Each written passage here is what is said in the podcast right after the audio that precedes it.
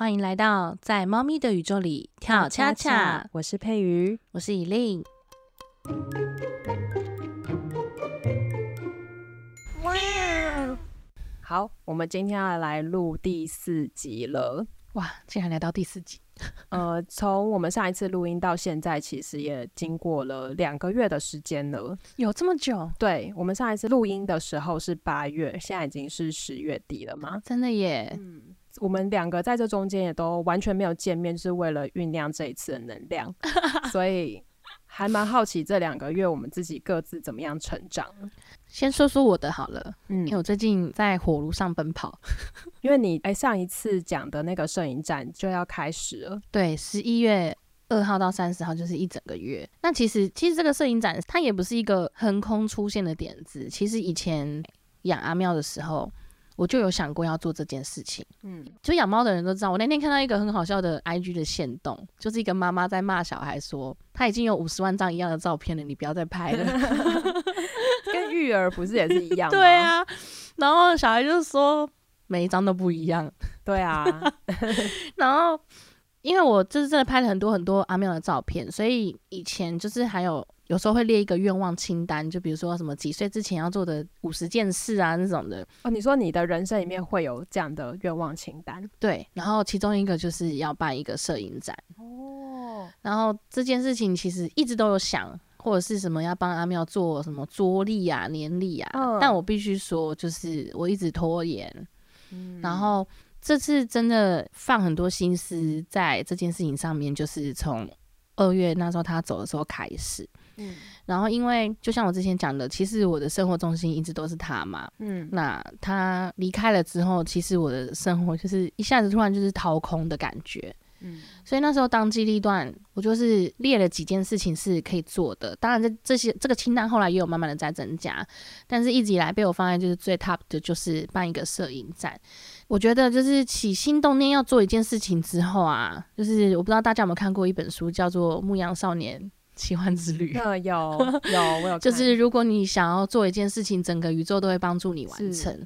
我觉得我从二月到现在，就是完完整整的在不断的应验这句话，好棒哦！就是本来会真的觉得很孤单，但是他走了之后，就阿妙走了之后，其实借由准备这件事情，慢慢的在疗愈我自己。嗯，然后这中间其实有很多人就是经过我们，嗯，不断不断的在。用很具体的方式让我觉得，就是其实我不是真的一个人这样子，好棒哦！我很喜欢这个心路历程。嗯嗯，那我我大概讲一下这个摄影展好了，因为其实。挑照片其实不是一件很简单的事情，尤其是你又是海量的照片。对，那这件事情最困难的点其实是，呃，我是二零零八养阿妙的嘛，然后他是二零二三走的，嗯，然后我印象最深刻的有一次是我终于要从，因为我那时候从世新毕业，嗯，我要搬离景美，嗯的时候，因为那时候已经是桌机电脑的末期了。哦，大家都变笔电了，对，都变笔电。然后，因为我可能刚毕业，我也不太需要用到笔电，所以其实我就想说，哦，每次搬家都要搬桌机，实在好累哦。我就把电脑带去回收了。然后，因为重重量很重嘛，所以换得了一百多块。然后回到家之后，我就觉得哪里怪怪的。我到第二天终于想到了，我没有备份。天哪！我哭了三天，因为就等于是二零零八到二零。一五的照片全部都没有了。天哪，七年，七年，七年很久哎，很久。而且你是一直有在拍，我一直有在拍，一直有在拍。我都是用 Canon 的相机拍的，不像手机。所以为什么？所以什么意思？就是记忆卡你必须要一直清空，你才可以再拍新的。不像手机，就是你懒得删，你就是一直在手机里面。所以这养成我后来一个习惯，就是我换手机，我是不会让旧手机。净空，我就是旧手机我都留着，所以我这一次就是还好我有留着，因为我还特地去虾皮上面买 iPhone 四 S 的充电线，我把我的四 S 就是终于充电到，它竟然还能开机，它是贾博士的最后一集最后一台。嗯，哎，所以上次呃你回收掉那个电脑里面的硬碟，你后来有救回来吗？没有啊，因为你知道它为什么没有办法救回来吗？为什么因为它在我眼前被压扁的，我是带去回收厂。就砰！我真的是雷龙。对啊，可是就即便是这样，我还是没有用云端，因为我我不信任，我不信任任何就是需要插电才能运作的东西，好像老人发言。对啊，你看，就是我，就是我，不管怎么防，我就是防不了自己，所以我能做的就是不要把主机丢掉，所以我手机什么都留着。我那天就在翻四只 iPhone 的的所有的东西，然后我先从就是场地这件事情讲好了，要不要直接讲一下你这个在哪边？在桃园的一个咖啡厅叫做菊分号，嗯，菊是那个左边是皮革的革，右边是。好，我会再放在资讯栏给大家。好难哦。然后他，因为他的营业时间什么的，其实大家都需要知道。但是我已经有把那个交通资讯都已经整理好了。好，就是关于展览的资讯，就我们就一起放在资讯栏。对对对。然后它的展览其实其实有分两个主要的区块，一个当然就是常设展，就是阿妙的一生。哦。然后还有就是我们生活的细节。嗯。然后它会主要是在一楼的一个展览空间，那这个展览是不不收任何费用的，大家就是可以直接去进去看，然后可能跟老板稍微讲一下是你是来看展览的，或是你要喝杯饮料也可以。然后另外一个是，嗯，我有跟沟通师米娅准备了一个座谈会，嗯，座谈会主要的主轴其实就是在分享说，哎，阿妙从离世前的照顾怎么样，就是除了固定的医疗之外。然后还有辅助，就是宠物沟通的部分，嗯嗯，去做配合，嗯，因为那时候其实最让我担心的只有，我怕他离开的方式不是他舒服的，嗯，他想要的，对，因为我觉得其实大部分的人在面对就是我们比较高龄的毛还要走之前的一个点，就是怕医疗的状况不是自己所想的，或者是可能。嗯，看医生的状态跟猫咪实际上面的状态是有落差的。嗯，因为毕竟宠物它不会讲话嘛。嗯，那其实以阿妙医生来讲话，宠物沟通的经验大概就是六次。他每次宠物沟通就是都有回答到一些很关键的地方。嗯，然后是很贴切的，切合他当下的状态。那我就想说要把这个经验就是也分享出来，让。可能之后有需要的人多一个管道，或者是多一个方式可以去去看，就是呃，宠物当下需要的是什么？嗯，我觉得宠物沟通是一个宠物想什么，让我们知道，这是一点。另外是主人自己本身可以安心，对，因为你不了解它的状态的时候，其实你会很慌。那宠物沟通就是一个媒介，让你可以去比较贴近他的心吧。当然，我觉得这还是见仁见智。我我觉得可能是我刚好比较幸运吧，因为可能阿妙的个性也蛮鲜明的，前前后后总共经历过。四个不同的宠物沟通师，这么多，对，然后每一个宠物沟通表态阿妙的态度都很一致啊，嗯，对，所以所以我自己是觉得就是还蛮幸运，就是在最后这半年，因为宠物沟通的关系，然后让阿妙跟我的最后的一段时间是过得没有到很痛苦。摄影展的部分其实就是真的是重头戏，为什么会讲重头戏呢？是因为一开始面对这么多的照片，其实我真的选不出来。不是说不知道哪一张，而是我一打开电脑就会一直哭。哦，对，因为我一开始的时候其实都是在咖啡厅，嗯，选照片，那一下子要把十六年的生活抓出一个脉络，其实真的是完全没有办法的事情。然后这件事情现在来看，真的是觉得蛮暴力的，就是你已经是在一个。很严重的分离痛苦状态下，然后你还要天天看着他的照片，强迫自己去陷入那个回忆当中。对我自己的习惯是这样。那你自己有抓一个主题的脉络吗？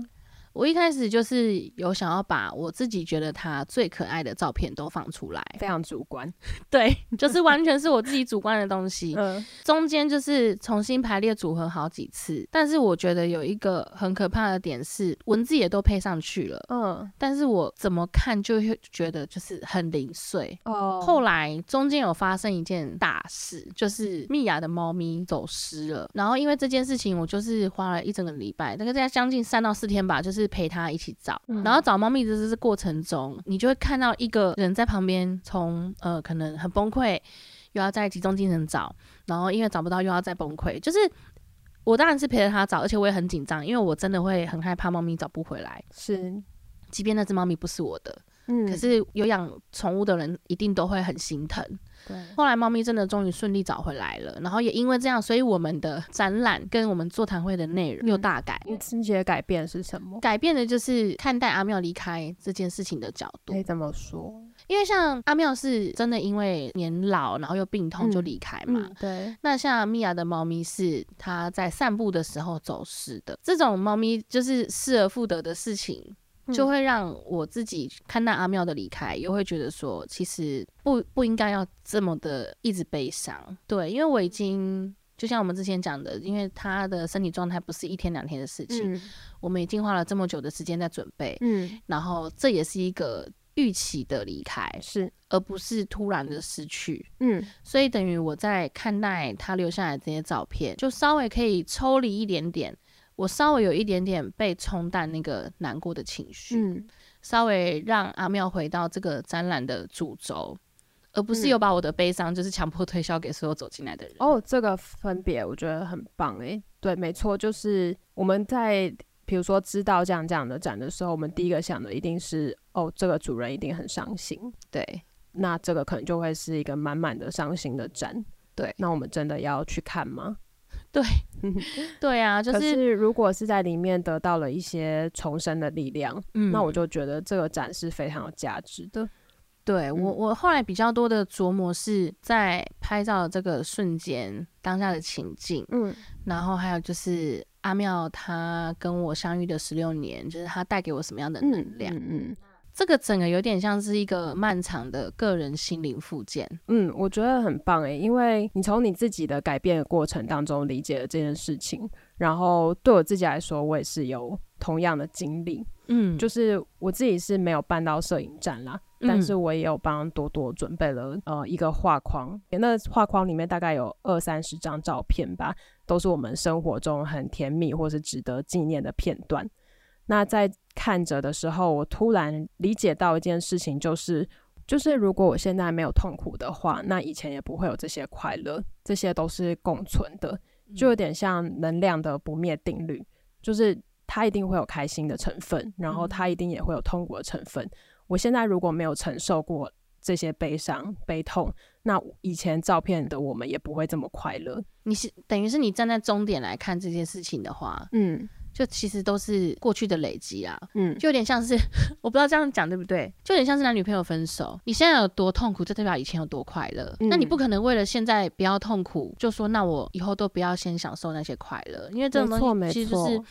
其实就是一个相辅相成，没错没错，就是想到说，我现在就是要承受这些，这样子我才能让过去的自己是这么快乐的。我觉得这个 心情很吊诡，但是它对我来说是成立的。就是说，以前的我可能不知道原来分离会这么这么这么这么这么这么痛，但是现在的我，为了以前的我自己，为了以前的我们。我现在一定熬得过，而且我必须熬得过，因为如果我一直带着一种痛苦的眼光去看过往的话，那我们以前的快乐也都不会存在。你知道那时候阿妙还要讲，就是因为因为朵朵绝对不会对你说教 这边可以分享一下阿妙对于就是我这种悲伤过度的状态，嗯，他的建议 要一个上下引号建议，他说我不会叫你加油。因为我知道这件事情本来就是很悲伤。他说：“但是你应该要做一些什么事情吧？你不能一直这样悲伤下去。”他讲这个话是在我们倒数第二次沟通的时候，那时候他已经离世了，嗯，可能已经离世大概快要一个月。然后我在太想他，我原本已经坚决就想说，我不要再靠这个东西来支撑自己，就是因为他走了就是走了。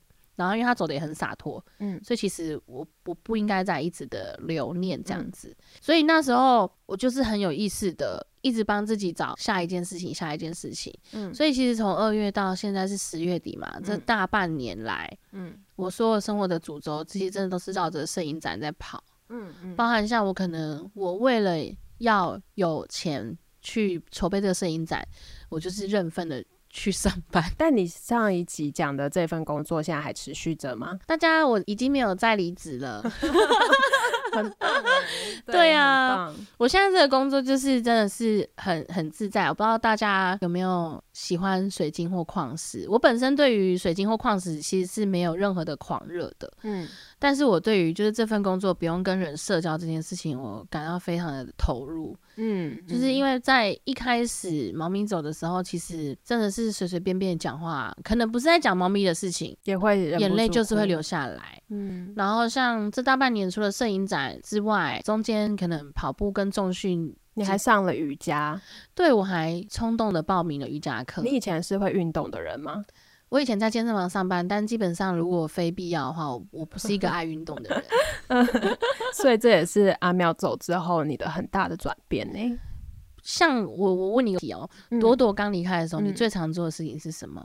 嗯，我很认真的工作，你认真工作对不对？我最常做的事情就是哭。我做什么事情都会哭哎！我骑机车，就反正只要我旁边没有人，嗯，我眼泪就会一直喷出来。我还记得，因为刚开始的时候，不是刚好阿妙走那一天是我离职嘛？对对。后来我不是又离职了嘛？对。然后后来我不是要去又离职了吗？对。然后后来因为我要去新的工作报道，所以我要去做体检。嗯嗯。但你上一次说你到五月回来的时候是瘦瘦了十公斤，对，可是我没有运动，我想那是水分吗？是哭掉的吗？不太可能，不太可能吧？但是这就是活生生就是五公斤不见，嗯，然后刚好又去日本，那日本又走很多路，嗯，所以日本回来又掉五公斤，嗯，然后刚好那时候沟通的时候，阿妙就说，不然你去跑马拉松，嗯，那我想说好啊，就是既然已经就是掉了十公斤，那就是趁着这次机会，就是稍微恢复一下运动习惯，嗯。你这段时间就都有去练跑吗？其实我没有真的跑超过五公里，我唯一一次有跑满十三公里是那一天，也是心情很差，然后我就突然从桃园骑机车到台北，从总统府那里走走走走到北美馆，一路也有跑，但大部分都是快走。呃，从总统府到北美馆大概六点五 K，然后再从那边走回来就当刚好十三 K，就是扎打十三 K，大概就是花两个半小时。其他就是会在桃园的一个大操场就是走。那我我觉得，我觉得其实猫咪离开我们之后，因为它还有它的生活要继续，我觉得它也给我一个很好很好的练习，就是我终于可以学着怎么样照顾自己，棒哦！因因为以前我都是一个很目的取向的人。不知道大家有没有在看人类图？我有，我是一个生产者。生产者就是拿到任务就会很专心的去执行。是我必须说，就是这不是谁的错，是我自己没有把我自己的责任扛起来。我一直都是很依赖工作，嗯，一直都是很依赖哦，因为我要照顾阿妙，所以我要工作，嗯，因为我要工作，我要表现的好。我要努力把业绩目标达成。嗯，我只要拿到一个任务，我就会很认真的去执行。嗯，但是这后面我就变成我没有我自己的一个中心思想。嗯，我可能这个工作达标了，我很开心。可是我可能里面还是空的，但是我都不会好好的去想这件事情。嗯，那一直到阿妙走了之后，我整个人被掏空，我才发现，天哪，我自己都没有在好好的。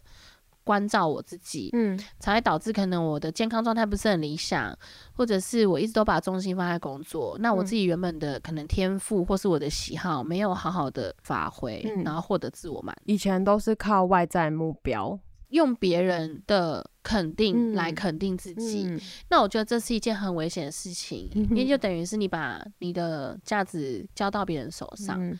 对啊，大部分的人应该都是这样子了。嗯嗯，比如说像传统一点的家长好了，他们就会以薪水、成绩，或是你的劳健保积聚 这种来来那个。包括像我自己之前在健身房上班当主管的时候，其实我工作到后来，我有点厌恶自己，也是因为我觉得我离一个正常人该有的状态越来越远。正常人状态指的是什么？就是其实我很不喜欢我自己当主管的时候，为了要专注把事情做好，有时候真的会没有拿捏好，对别人过度苛刻，就是把业绩放在作为一个人的前面。业绩嘛也还好，但就是因为在要求别人的方式上面，啊我我没有很喜欢自己的方式，可是太年轻了，嗯，会没有留意到，嗯，然后想要改的时候，可能也来不及，嗯，真的是在最后最后，就是可能一定要升迁的时候，我就决定。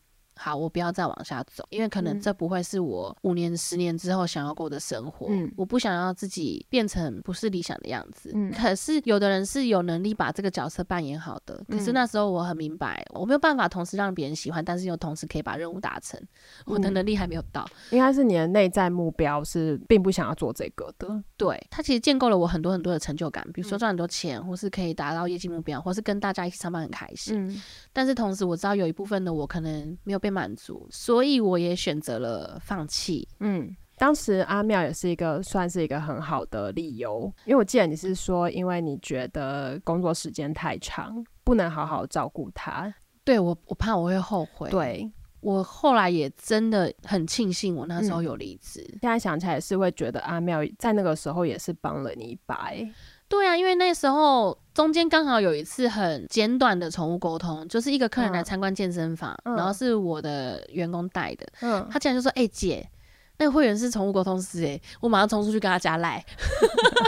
然后有一次就真的是在沟通的时候，我就问那阿妙说：“哎，那你在家会不会无聊？还是我多买纸箱给你给你玩？”嗯，因为阿妙从来不玩猫咪的玩具，他只玩鞋带，然后还有纸箱，就经过的时候就是意思意思抓两下。然后你知道那时候阿妙听完这一句，他讲了一句话。你买再多东西，你人不在家有什么用？然后我正是被那句话打到 哦，然后在那之后的大概三个月到四个月，我就真的离职了。哇，这样听起来，其实宠物沟通其实真的跟你的生命有很多很多的纠缠。就是我觉得，与其说是宠物沟通，不如说是。嗯，我觉得宠物他们看待事情的角度非常非常的直率，没错。比如说像我们就会因为他的病痛在那边纠结，在那边哭，然后他们就会讲一句说：“啊，东西就是会坏啊，用久了就是会老旧 啊。”就是或者是问他说：“哎，骨灰要怎么样？”就是没关系，那个我已经用不到了，随便你要干嘛。就他们看待他们看待事情的角度是很直观的，对，而且非常的宏观，很超脱，超脱，没错。所以，所以我办这个摄影展，或者是后来所有的事情，我唯一的主轴就是这件事情能不能够让我开心。能不能够让我自我满足，在不影响其他人的前提之下，嗯，那我发现就是第一个当然就是自己会得到最直接的满足跟回馈，嗯，再来就是我发现，如果你要做这件事情是对自己有帮助，甚至是对旁边的人有帮助。就会有很多很多资源不知不觉出现在旁边来帮你，很棒，让所有的一切慢慢的水到渠成。所以你有觉得，嗯，在这个至少半年的转变当中，你变成一个你自己越来越喜欢的人吗？有，我觉得有比以前更接纳自己。我不敢说百分之百喜欢自己，嗯，那我觉得至少我有更接纳自己，然后会稍微停下来去听自己要什么。因为可能别人会给你东西，或是问你要不要，或者是有这个机会那个机会。以前会先谢谢别人给机会，嗯，然后马上拿，马上去说好。哦，但是现在会稍微筛选，就是我知道这个很好，但是这个是我要的吗？哦，它适合我吗？嗯。或是有没有更适合这个的人？嗯，我开始会除了感谢对方之外，更把自己的需求放在前面一点点。嗯，以这样子的状态去做事情的时候，我发现多了一点顺流。嗯，不知道大家有没有抽过奥修的牌卡？有一张牌叫 Flow，对，就是你可能会觉得哇，最近很卡，或是干嘛的，顺着流走吧。对，就顺着流走，就很像我们游泳的时候，在漂仰式的时候。对。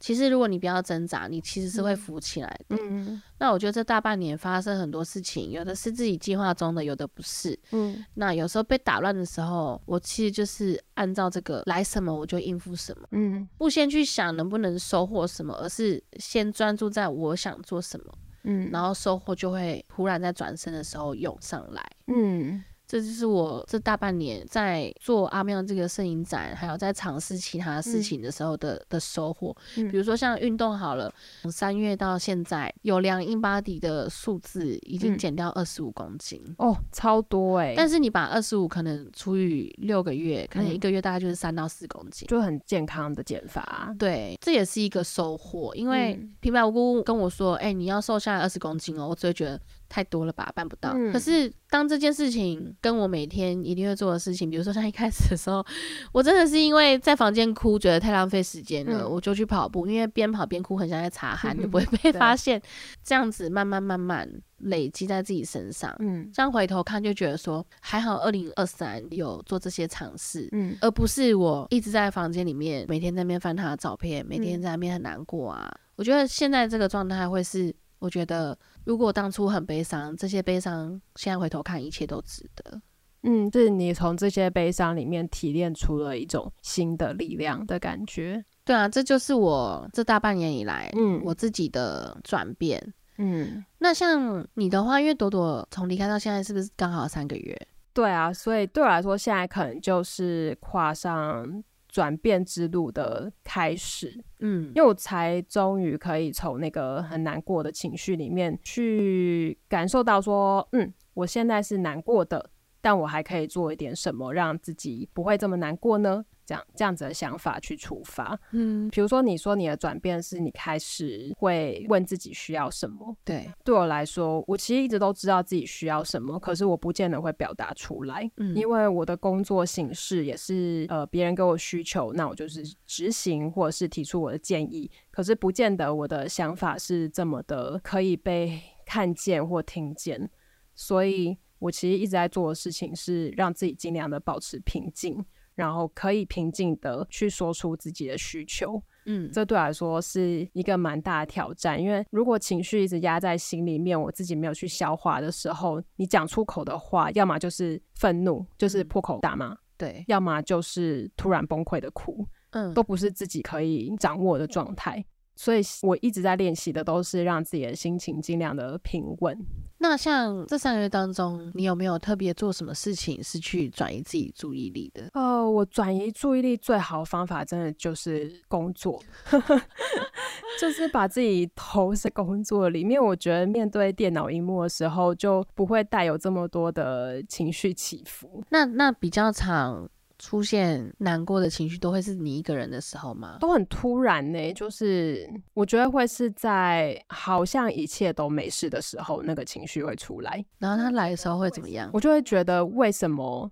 变得好像什么都没有发生过一样，但是我其实很难过啊，就会心里面那个声音就会上来。嗯，可能用工作的话就很好逃避吧。对，可是那些东西没有处理，所以当你一放空的时候，它就会跑出来这样子。那它跑出来的时候，你当下的状态会怎么样？呃，我觉得说出来其实蛮害羞的诶，就是其实我状态是会是先生气，对我老公生气。嗯，我也是前几天才经过一轮这样子的情绪转变的时候，突然发现哦，我是自己的情绪没有照顾好，我发现我有很深的罪恶感，一直过不去。是关于哪个部分的罪恶？关于我没有照顾好毛病这件事的罪恶感哦，就是你当下还是有一点觉得朵朵的离开有可能是你还不够周到吗？这也是一部分，然后再来就是呃我放不下啾啾这件事情，可能也是一个罪恶感的来源。可是啾啾虽然它现在就是活蹦乱 跳，它在舔毛哎，好可爱，想摸。比如说我就会一直觉得它是寂寞的。嗯，所以我可能不能离开家太久或太远，或者我不能出去玩。反正我做了蛮多的自我设限。嗯，可是这其实让我不愉快，然后也让我跟先生之间不太愉快。哦，这个是我前阵子才发现说，哦，其实我有这样子的在控制着我自己，而我没有发现。对我来说。意识到自己的情绪这一部分，接下来的就是我会想要改变，嗯嗯，我会想要更自由的去活。不要让自己活在恐惧之下，这样子。我懂。像我之前上班时间工作很长，嗯，我也会出现像你这样子的罪恶感。而且我的罪恶感是，我会把自己带入那只猫。它从我们出门之后，它就是一个人整天在家里面。对对。然后我们一回家，可能跟它摸个两三下，可能又要忙了，然后就要睡了。对呀。然后起来之后，我们就又要再上班了。嗯。就等于他每天待在家这么久的时间，可是可能只有跟我们相处一到两个。小时对啊，然后每天就是一直在等等你回来，等你摸它，然后有时候你要摸电脑，它要来蹭的时候，你就觉得哦，你先等一下，就他一直在等，就所以其实那时候我我会想要离职，也是因为我觉得他真的等太久了。他如果一生有十几年，嗯，他花了一半时间都在独处，嗯，这样其实真的很可怜。可是你会不会觉得，如果我们一直在他身边，也不见得是一个好事？因为比如说我们自己就不会去。感受的世界啊，旅行啊，或是跟朋友相聚啊。我之前在阿妙还在的时候，我也是偶尔会让自己就是出去两天一夜。嗯，但因为他年纪会越来越大，嗯，所以甚至到最后我是没有在外面过夜的。但那是他身体状况比较不好的时候吗？嗯，从他偏老的时候我就开始了，因为我就是很不希望就是有个什么万一。哦，你你是怕万一？对，因为这有可能跟我第一只宠物离开有关系。我的第一只狗狗是西施。小时候在家里养，小时候在家里养了，养了十七年。嗯，然后他走的时候，我爸妈没有让我知道。我是试新毕业两个礼拜之后回到家，我还带了东西要给他吃。我记得那天我哭超惨，我哭到就是吃饭，然后东西从嘴巴里掉出来，如果哭到不行。因为你是回家的时候发现狗狗已经不在了，回家的时候问他们说狗呢，他们才说两个礼拜之前走了。我整个就是疯掉，所以所以这次为什么我最后一天会全部全程陪在阿妙旁边，就是因为我觉得我我没有办法再承受一次，就是他走的时候，就是宠物走的时候我不在，嗯，对。但我必须说，就是西施狗狗那时候走的时候，其实我也已经劈腿了啦，那时候已经有了阿妙一阵子，吓我一跳，说什么劈腿？啊 所以其实那个悲伤的。情绪当然是有，但没有到太差。因为我觉得那时候也是因为，因为那只西施狗也已经很老了。嗯，那我觉得它一定也是知道说，哎，我有新的朋友了，它可以很放心的离开。因为它后来是真的已经老到，它后来是在睡梦中走掉的，就是很舒服，好棒。对啊，因为我爸爸那时候看他喘的很辛苦，爸爸就说，好啦，你这辈子也吃够也玩够啦，不用担心。你如果真的很累的话，就睡着。所以他就是就是在睡梦中离开。我爸是这样跟我说的。嗯。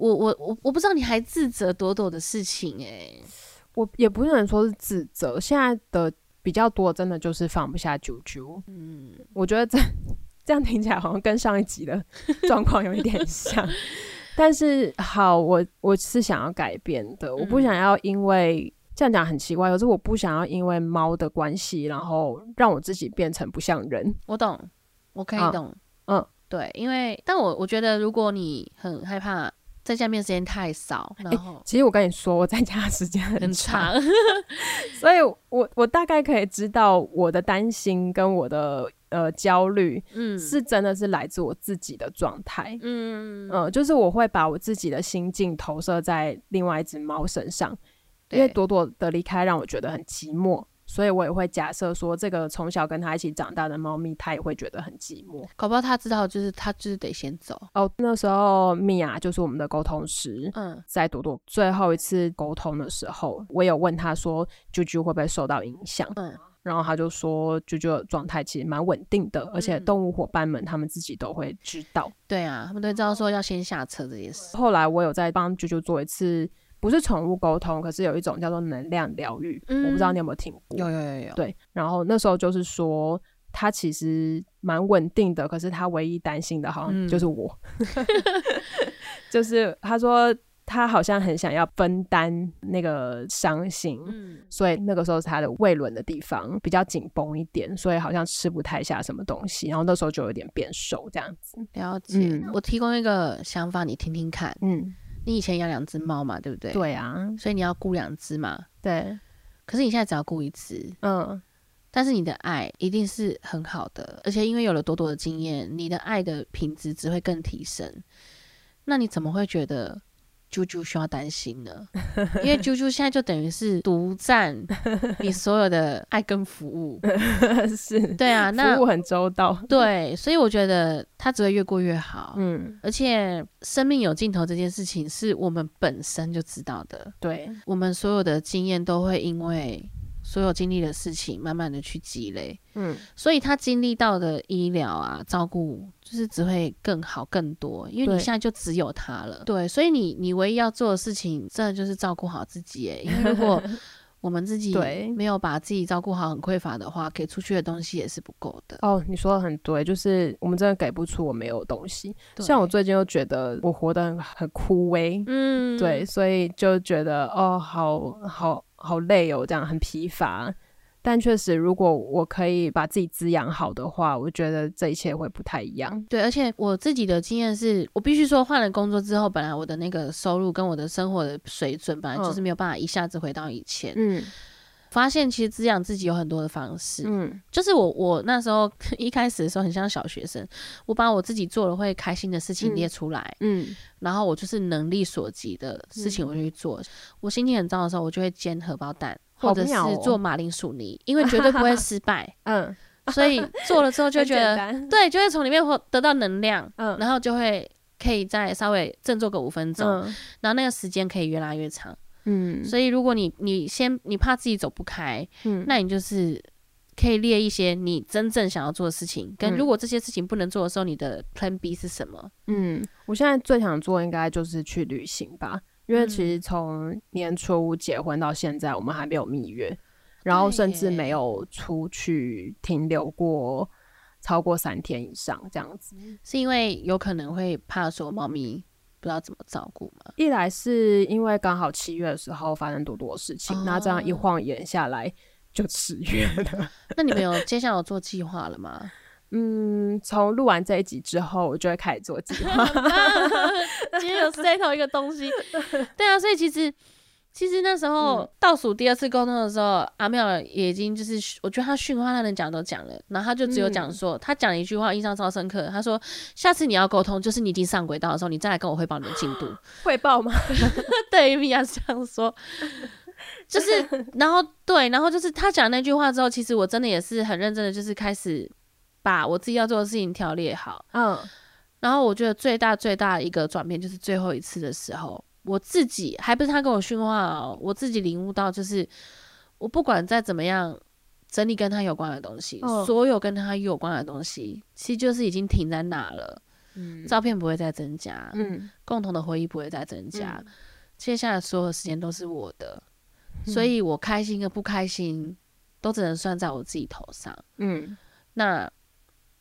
我不能，我不能一直这样下去。而且中间有一次，我在路上遇到一个就是要自己推轮椅的阿妈，嗯，然后他也是走推不太动，所以我推着他陪他去看医生，花了我三个小时。哦，这件事情也给我一个很大的震撼，就是我有这么健康的身体，我真的没有资格，嗯，一直摆烂。你真的好棒哦！可是因为那时候我当下真真的没事，他一个人太危险了啦，我。可是我我把这件事情称称之为除职，我很常遇到需要除职的事情，比如说车祸帮忙叫救护车什么的各种。然后我发现，就是当你当你做这些事情的时候，因为那是你能力所及，可是当下那些当事者他们可能真的没办法，你就会发现我比这些人还更有力量。嗯，反而我是从帮助他们的身上。获得一些，我一直觉得你好像都是可以从帮助别人身上获得力量的类型。对，就是看起来看起来我在做这件事情的时候是一个 giver，我是一个给东西的人。可是其实我从他们身上拿到更多。就是叫你直接帮自己，你好像不行；但是帮别人，你就可以成为一个双面的管道。这样，对我就会很冷静。比如说。中正同德二街交叉路口发生一个事故，目目测挫伤可以行动，不需要担架。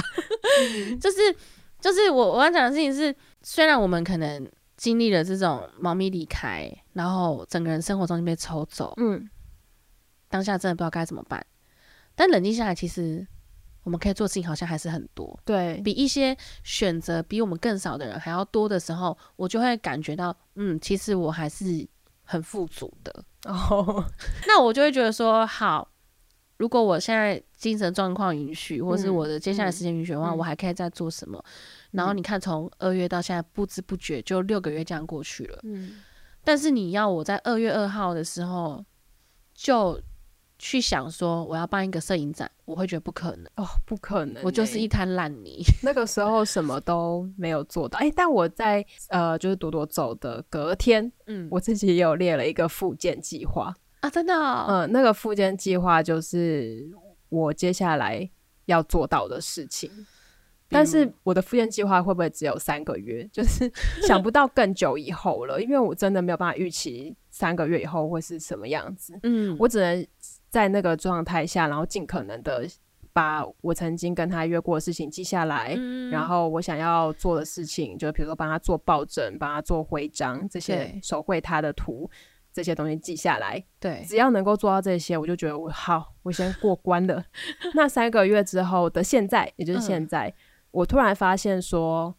我想要做一点事情，是为我自己了。对，嗯，比如说刚才跟你聊完之后，就觉得哦，原来我一直想要、渴望是旅行的。嗯，我是想要出去充电的。对，一直待在家里，其实也是一种充电，没错。可是可能那个电的来源是不一样的。因为我不知道来听的大家是什么状态。如果是你也是宠物离开很伤心的话，我觉得还有另外一个很棒、很棒，而且效果很好的方式，就是去有。大自然的地方，嗯，比如说像台北，我觉得很简单，就阳明山，嗯，能量会很好，因为像我自己悲伤到不行的时候，我去的那个桃园的大操场，嗯，它的周围全部都是树，嗯，然后风在吹的时候，树不是会有声音吗？其实我就会觉得风一直把身上的一些很不开心的能量一直刮走，嗯，然后走完操场可能一两圈或四五圈回家，我整个心情跟出门的时候是完全不同。我我觉得你现在在我眼前的你，跟两个月前看到的你，或是更早之前我认识你的你，也是完全不同的。你说比较变瘦是？乱开玩笑，我也感我自己也感觉到，哎，你变成一个很柔和、很让人觉得很舒服的人，就像风一样，一直告前两个月，前两个月很可怕，前两个月是。我连出现在别人面前，我自己都会很犹豫的，因为我就知道那个状态不好，可是我也没得躲。嗯，可是其实我也觉得很奇怪，我们好像都是那种觉得状况不好就会想要自己躲起来的人。你是吗？我是啊，可是就是又会觉得，如果可以接受我状态不好的时候的我，应该是真的朋友吧？对对对对，对我也只能出现在真的朋友 面前。对啊，所以所以我觉得你刚刚讲的很好，就是。你看，你一开始都是设定我要做多多的什么，多多的什么，多多的什么，嗯，然后开始慢慢意识到，好，我接下来要帮自己做什么。我觉得光是意识到这件事情，就代表这件事情绝对会被解决，嗯嗯。所以，如果你真的想要出远门，你完全不用担心，一定会有人出现帮你在家里面照顾猪猪。哦，希望会跟宇宙许愿。对啊，我就可以来啊，好棒！我那时候我在。我在健身房休过最久的假是七天，嗯，是住院。Oh my god，是蜂窝性组织炎，然后我的小腿整只变成紫色，很严重。就是就是我没有意识到这么严重，但是。啊！等你发现的时候，已经是蜂窝变成蜂窝性组织炎这样。哦，我原本就知道是蜂窝性组织炎，但我不知道这么严重。然后去看医生的时候，医生就说你这个再不住院会截肢。然后原本想说只要住两三天吧，他说没有，是七天，在开什么玩笑？然后可是那七天就是就有人可以来帮我照顾阿妙哦。对，因为我我不我不太敢把猫咪送宠物旅馆。嗯嗯，我也是。对啊，所以我觉得就是我们先把自己照顾好，是，然后需要的资源就会出现。然后，如果你没有办法设下太多目标，其实也没有关系。因为我一开始的时候，除了摄影展跟马拉松之外，其他的目标都是设下礼拜五我要干嘛，礼拜三我干，我最多只能走一个礼拜。对，但是一个礼拜一个礼拜这样走下来之后，其实回头看，就是真的已经过这么远了。嗯，对啊，所以有他们在我们背后撑腰，我觉得就是一切都会好。对啊，不知不觉也走到这个时候了。对啊，那这是我我半年，然后佩宇三个月的的状态，嗯，就是可以跟大家稍微分享一下，就是哎，我们怎么样照顾自己？可以看到正在照顾自己的我们，那就是等到之后再验收。